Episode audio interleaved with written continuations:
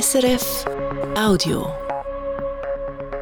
Das Regionaljournal Ostschweiz und Graubünden am Mittwochabend, 27. Dezember mit diesen Themen.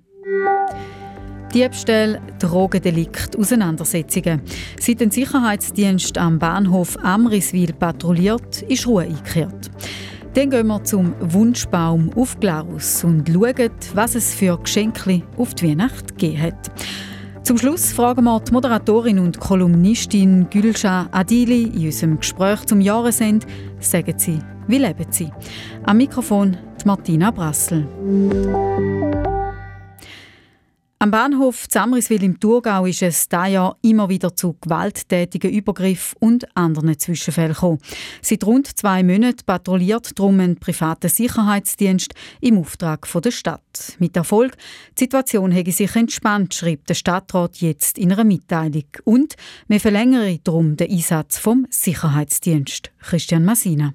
Der Bahnhof Amriswil ist da ja immer wieder in den Schlagzeilen gesehen, unter anderem wegen Gewalt, Diebstähl, Pöbeleien und Drogendelikt. Gemäss der SBB Transportpolizei hat es da ja viermal mehr Zwischenfälle gegeben als noch letztes Jahr. Daraufhin hat der Stadtrat für November und Dezember einen Sicherheitsdienst aus Kreuzlingen engagiert und dafür ein Kostendach von 15.000 Franken gesprochen ein runder Tisch mit den involvierten Sicherheitsorganisationen, mit dabei nebst der Kantonspolizei und der Transportpolizei eben auch die private Sicherheitsfirma und der Stadtrat habe jetzt sagen, dass sich die Situation deutlich verbessert hätte. Die gezielten Kontrollen sind aber auch weiterhin notwendig, findet der Amriswiler Stadtrat.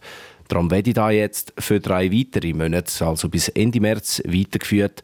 Kostenpunkt pro Monat nochmal rund 5000 Franken. Dazu hat der Stadtrat die Absprache mit der SBB am Bahnhof fünf Kameras installieren lassen. Auch beim Fahrplatz, beim Bushof und bei den Parkplätzen sollen künftig noch weitere dazukommen. Für Familien, die mit einem sehr kleinen Budget auskommen müssen, sind Geschenke an der Weihnacht häufig nicht möglich. Der Kanton Glarus hat darum da Jahr einen Wunschbaum aufgestellt, wo Kinder können ihre Wünsche anhängen Andere Leute haben diese Wünsche dann gepflückt und erfüllt. Kurz vor Weihnachten die Geschenke abgeholt werden. Selina Etter. Eine Frau mit langer Winterjacke und Wollenkappe steht im Stegenhaus der kantonalen Verwaltung zu Glarus. Auf ihren Armen balanciert sie dreifarbige Päckchen, die sie hier hat abholen Das ist für meine drei Kinder. Und jetzt muss ich gerade heulen. ähm, Rollschuhe, ein ferngesteuertes Auto und ein Lego-Set. Diese Weihnachtswünsche hätte die Mutter ihren Kind nicht erfüllen können. Einfach weil das Geld nicht langt. Die Familie ist auf Sozialhilfe angewiesen. Ende November haben sie von der Hauptabteilung Soziales vom Kanton Glarus einen Brief bekommen. Die Kinder dürfen sich etwas auf die Weihnacht wünschen. Im Rahmen von etwa 30 Franken. Einfach so.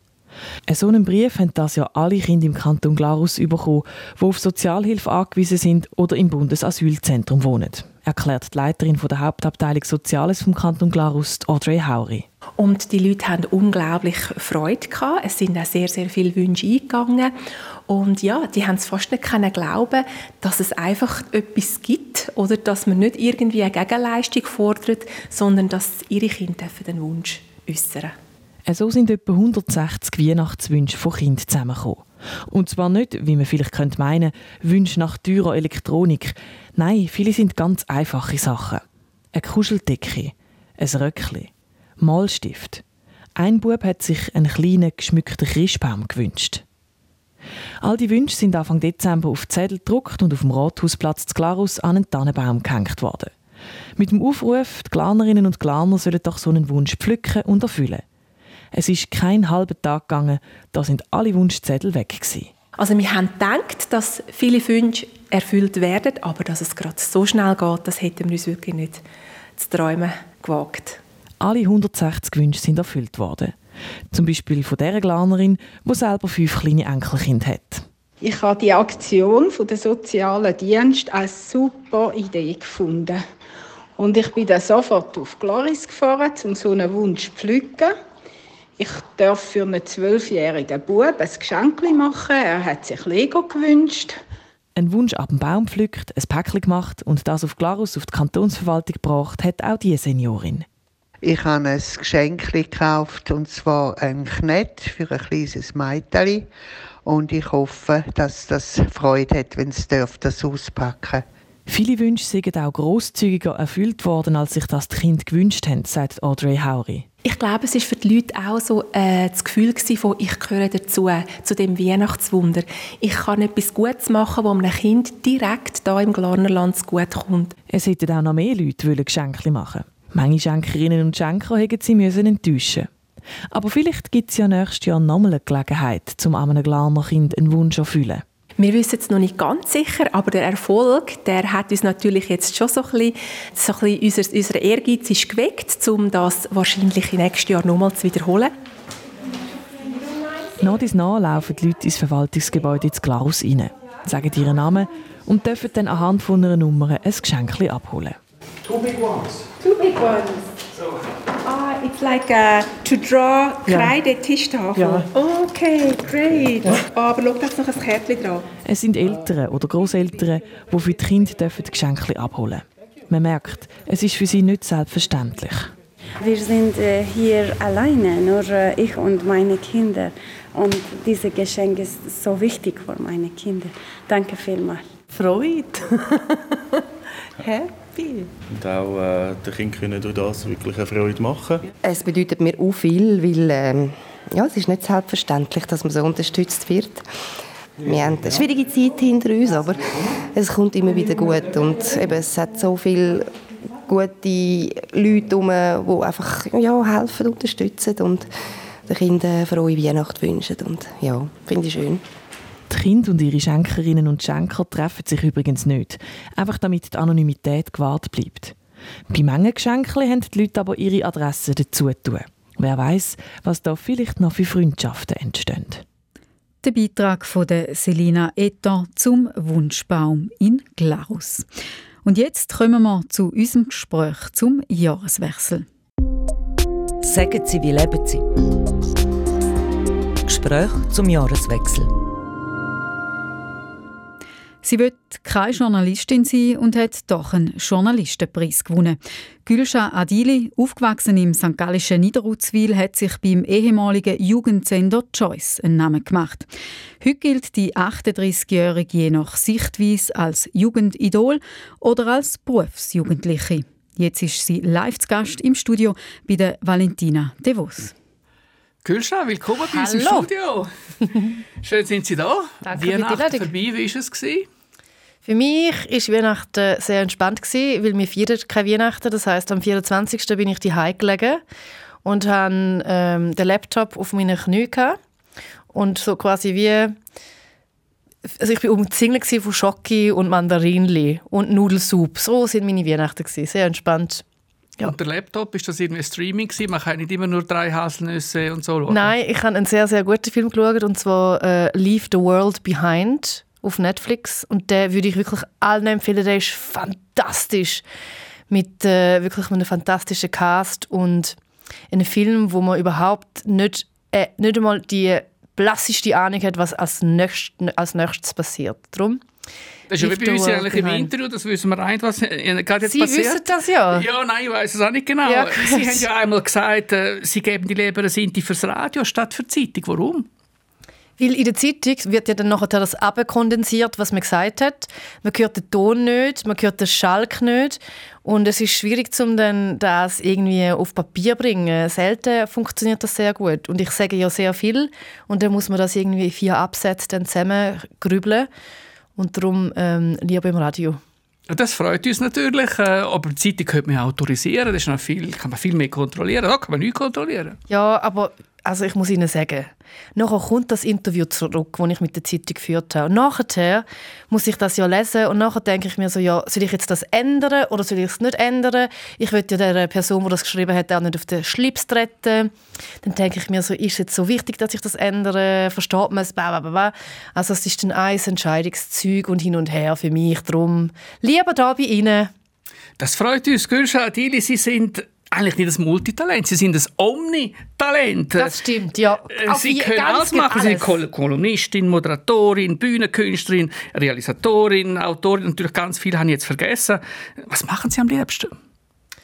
Hm, ich bin sehr gerne auf der Bühne. Das mache ich schon sehr gerne. Ich äh, tue eigentlich auch gerne Kolumnen schreiben. Aber am liebsten bin ich glaube schon am Senden, also wirklich so auf der Bühne stehen und schwätzen und sein. Und was ich auch sehr gerne mache, ist der Podcast, weil das ist so in einem geschützten Raum mit zwei wunderbaren Frauen, zwei Freundinnen von mir, mit Yvonne Eisenring, Eisenring und der Maja Zivadinovic. Und das ist, dort passieren so viele schöne Sachen, so viele schöne Gespräche. Es ist so ein bisschen intim in dem Sinne. Ja, genau. Und das finde ich auch etwas mega Aber Bühne, Bühne, das ist Aber am Risiko. allerliebsten, am allerliebsten tue ich essen.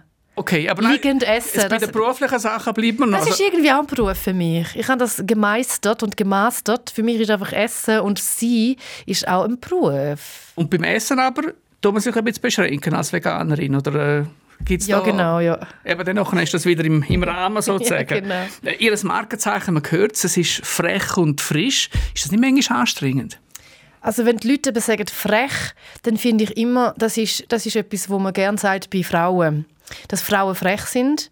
Bei einem Mann, wenn ich jetzt ein 38-jähriger Mann wäre, der da innen vis-à-vis sitzt, würde man selten frech sagen, sondern sagen, sie sind ein schlagfertiger Mann, sie äh, haben eine starke Meinung und ich bin aber schnell einmal frech, weil ich halt auch sehr jung aussehe.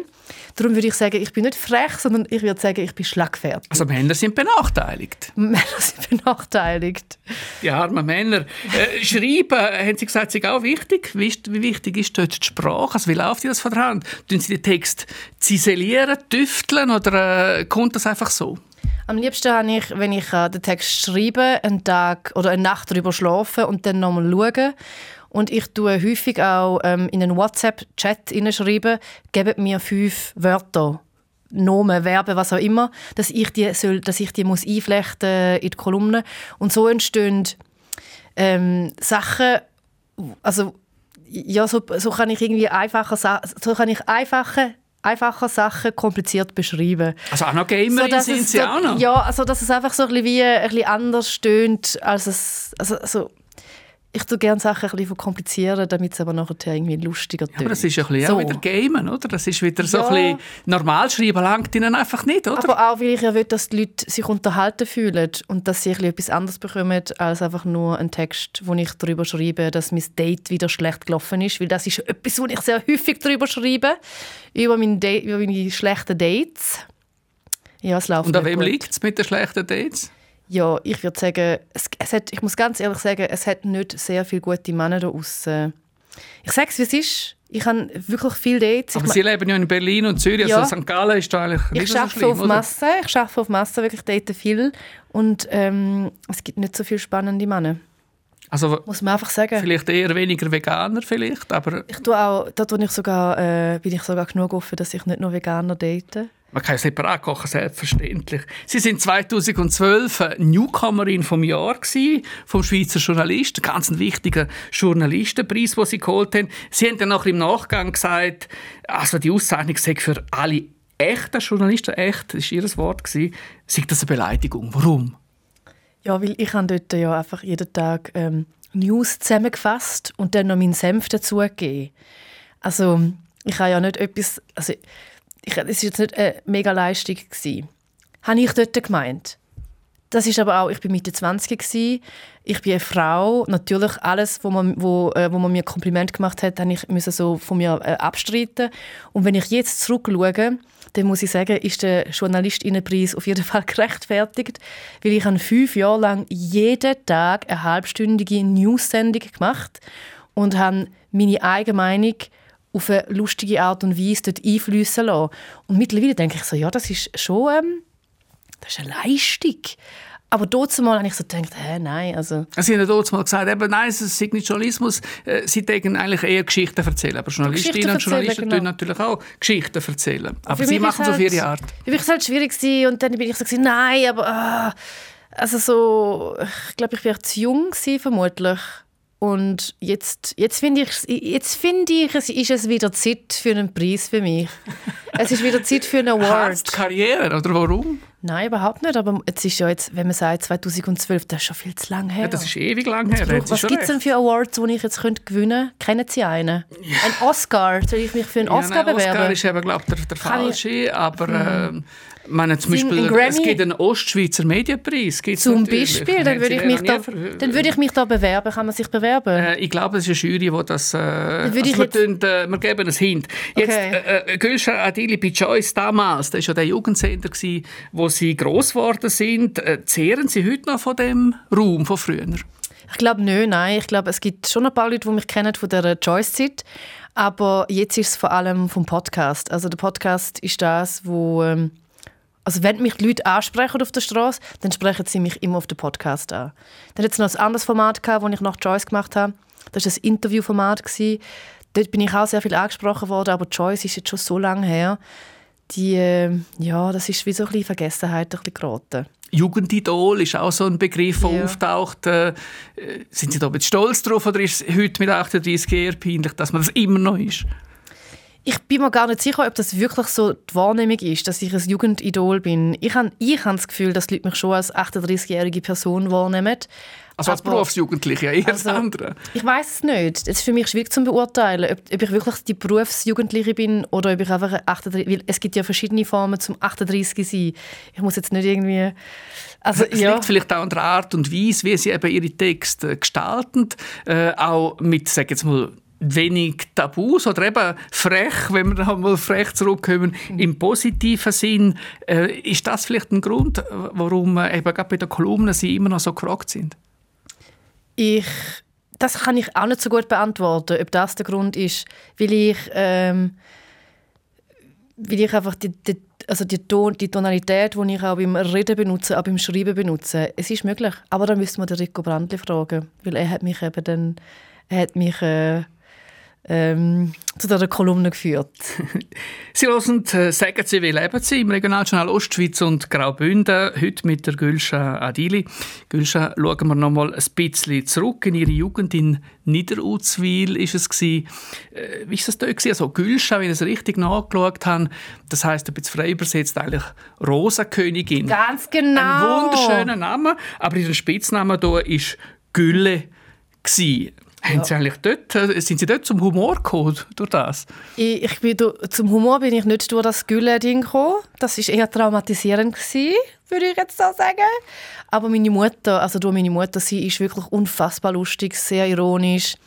Hat so äh, wirklich eine seidenfeine Lustigkeit in allem, was sie sagt und macht. Und sie ist der, der, der humorgebende Part von meinem Leben. Also ich und meine Schwestern haben das auf jeden Fall von ihr. Aber Sie haben Gas gegeben, von, von Anfang an. Sie haben eine Ausbildung gemacht als Pharmaassistentin, haben dann nachher die Matura nachgeholt, haben dann angefangen zu studieren, aber nicht nur ein Studium, zuerst Filmwissenschaft, dann Biotechnologie. Ja, ja, ja, aber ich habe Filmwissenschaften und populäre Kultur habe ich abgebrochen nach einem Semester. Okay, aber dann auf Biotechnologie. Biotechnologie. Warum der Sinneswandel? Das ist ja ganz Weil etwas diametral unterschiedlich. Eigentlich wollte ich Biotechnologie studieren von Anfang an und darum habe ich Matura nachgeholt. Während der Matura habe ich gemerkt, dass ich gut schreiben kann. Das habe ich vorher nicht gewusst. Und dann habe ich gedacht, ja, vielleicht will ich eben doch in eine Redaktion und habe darum Filmwissenschaften studiert und populäre Kulturen. Habe aber realisiert, dass die Uni nicht eine Form ist für mich. Weil ich war vorher an der ISME, habe Matura nachgeholt und dort sind die Lehrpersonen sind so grandios gewesen, haben sich so Mühe gegeben, enthusiastisch gewesen, haben, sie sind einfach wirklich, es ist, äh, die sind mit Leidenschaft an die Schulstunden gekommen. Und das, das ist affirmativ, so, das, ja. das brauchen sie, oder? Das und das ist so ansteckend gewesen. und nachher ist man an der Uni und dann steht dort vorher irgendein Assistenzdude und liefert irgendetwas ab, wo man so denkt, so, also wenn du keine Lust hast, dann habe ich auch keine Lust. Ciao, tschüss, habe ich dann gesagt. Und dann, ich dann äh, bin ich zurück, zurück, back to the roots und habe Biotechnologie angefangen zu studieren. Und dann ist aber Choice dazwischen gekommen und dann habe ich auch das abgebrochen was meine Mutter nicht so begeistert hat. Aber die Chance packt und erfolgreich gewesen. Genau. Jetzt in den heutigen Format thematisieren sie ja viele eben so Tabuthemen oder eben vermeintliche Tabus. Eiter im Analbereich ist so ein Thema, dann Menstrua Menstruationsbeschwerden, Endometriose. Ja. Äh, da leiden sie angeblich selber drunter. Ja. Genau, ich habe Endometriose. Und wenn sie jetzt so out of the blue sagen, Eiter im Rektalbereich, dann denken die Leute, oh mein Gott, oh mein Gott. Ich habe das natürlich schon ein bisschen anders eingeführt im Podcast. Und zwar hatte ich ähm, eine Fissur im äh, Rektalbereich und das habe ich dann beschrieben und das ist dann natürlich und das ist dann auch interessant gewesen, weil sich sehr sehr viele Leute gemolden haben, die das Gleiche hatten Und ähm, ja.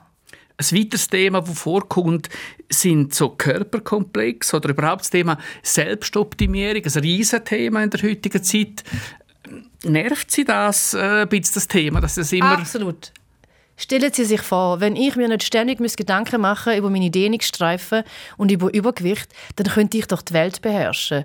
Also es ist Wahnsinn, wie viel Mental Schmalz, also wie viel Hirnschmalz und wie viele Gedanken sich immer kreisen um, darf ich das essen, muss ich noch Sport machen und wie sehe ich echt in die Badhosen aus und jetzt habe ich Zellulite auch an den Oberarmen und wenn das alles nicht wäre, dann wäre das doch alles viel entspannter. Absolut. Und dann muss man Absolut. all die teuren Produkte kaufen und all die das Zeug machen, das ist Aber das haben Sie ja jetzt überwunden, weil äh, ich habe gelesen, Ja, Sie, haben, äh, also- Sie sind selber ein Jahr in Psychotherapie Ja. und äh, wo ist dort das Problem? Auch der Selbstwert?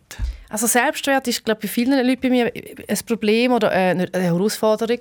Und natürlich aber hatte ich noch andere Muster, gehabt, die man dann angeschaut hat, wo, ja, solche, solche, also, solche, was ist in der Kindheit passiert, was sind Coping-Mechanismen für, für die Sachen, die in der Kindheit passiert sind, wie ist man in einer Beziehung, wieso ist man so in einer Beziehung, wieso bleibt man so lange in einer Beziehung, die eigentlich gar nicht sich gut anfühlt, solche so die Sachen. Und das ist natürlich jetzt erfolgreich, weil ganz vielen äh, jungen Frauen und wahrscheinlich auch Männern geht es ähnlich. Ganz genau. Und mir haben auch ganz viele Leute geschrieben, dass sie das so wertvoll finden, dass ich das wie so enttabuisiere und immer wieder darüber rede, weil ähm, es tut einfach allen gut, mal vielleicht eine kleine Therapiesession machen und dann schauen, wo gibt es Sachen, wo, wo man muss ein bisschen anschauen muss, wo man heilen müssen. Sie setzen sich in Ihren Text auch für, für die Frauen, für die Sache der Frau ein. Es ist aber äh, jetzt nicht ein klassischer Feminismus, sondern einfach geht es für Sie um Gleichberechtigung vor allem. Ist das immer noch nötig heute, 2023? Absolut. Ich habe das Gefühl, mehr denn je.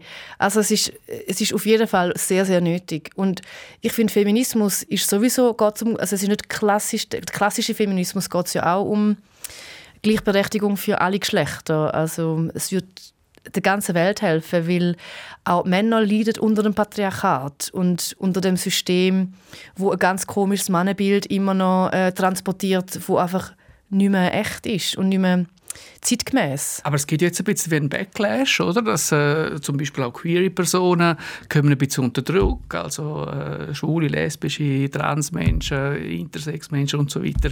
Äh, äh, man will den Schritt vorwärts, glaube ich, offenbar nicht in der Gesellschaft. Ich weiß nicht, was Sie mit dem meinen, was der Backlash genau ist. Ja, dass man eben wieder die, die liberaleren Regelungen, die eingeführt hat, dass man die wieder zurücknehmen Ich verstehe nicht, wieso das, das so soll sein Ja, weil es gibt politische äh, Parteien, die sich da dagegen stellen.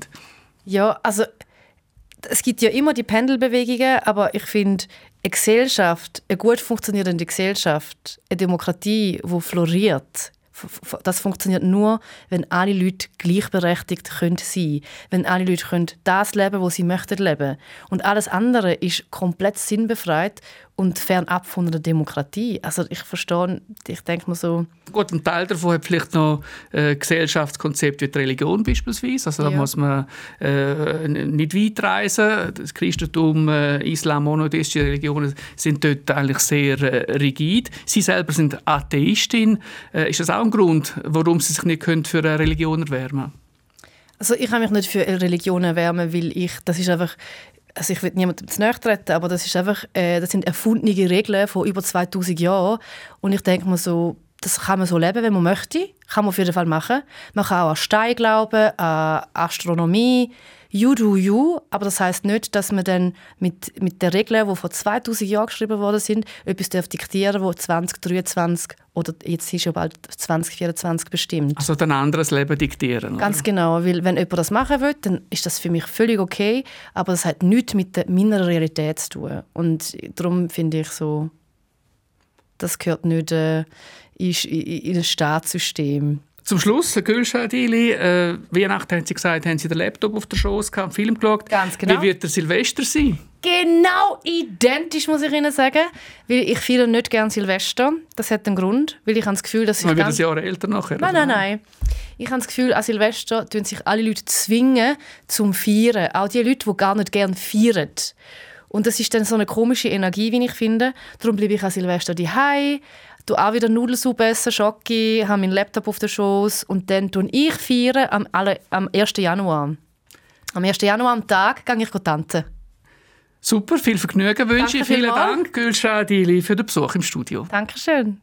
Die Autorin, Moderatorin und Kleinkünstlerin Gülscha Adili war zu Gast bei der Valentina De Vos. Sagen Sie, wie leben Sie? Gespräch zum Jahreswechsel. Sie war 65, sie hören das Regionaljournal Ostschweiz und Graubünden auf SRF 1. St. Galler Informatikunternehmen Abraxas beendet den Vertrag mit dem Kanton Zürich für die Ausschaffung von einem neuen Informatikprogramm für den Justizvollzug.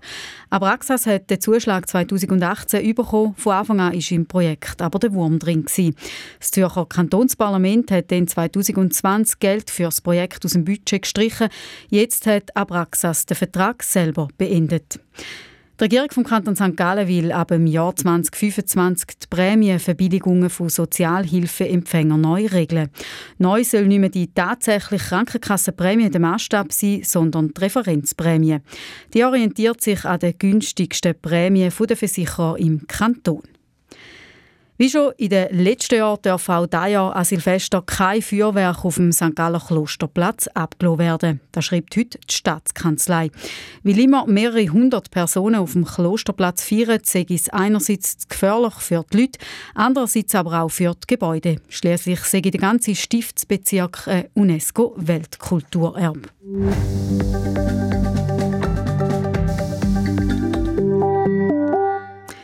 Und zum Schluss noch der Blick aufs Wetter mit dem Jörg Ackermann von SRF Meteo. Nach einer sternenklaren Nacht ist es morgen zuerst einmal sonnig. In Teilen vom Thurgau ist es morgen Vormittag wieder neblig. Dann ziehen im Laufe des Vormittags zuerst einmal nur dünne Schleierwolken auf und am Nachmittag werden dann die Wolken immer dichter. Im Kanton Graubünden bleibt es aber noch länger freundlich, sonst muss man dann vor allem am Abend mit ein bisschen Regen rechnen. In der Höhe gehen die Temperaturen leicht zurück. Auf 2000 Meter oben haben wir morgen etwa 4 Grad. Sonst liegen die Höchstwerte bei etwa 7 Grad, mit Föhn im Rheintal bei 11 Grad. Am Freitag ist dann außerhalb der Alpen wechselnd bewölkt mit sonnigen Abschnitten. In Graubünden ist es recht sonnig. Sonst kommt dann vor allem in der Nacht auf den Samstag an einigen Orten mal Regen auf oder ab 1100 bis 1500 Meter kommt es schneien. Dazu frischt besonders auf den Bergen oben ein stürmischer Wind auf und auch im Flachland muss man mit zügigem Wind rechnen und die Temperaturen steigen am Freitag auf milde 11 Grad. Das war es, das Regionaljournal Ostschweiz und Graubünden am Mittwochabend, 27. Dezember. Verantwortlich für die Sendungen heute der Fabian Mon. Mein Name ist Martina Brassel. Wir wünschen einen schönen Abend. Das war ein Podcast von SRF.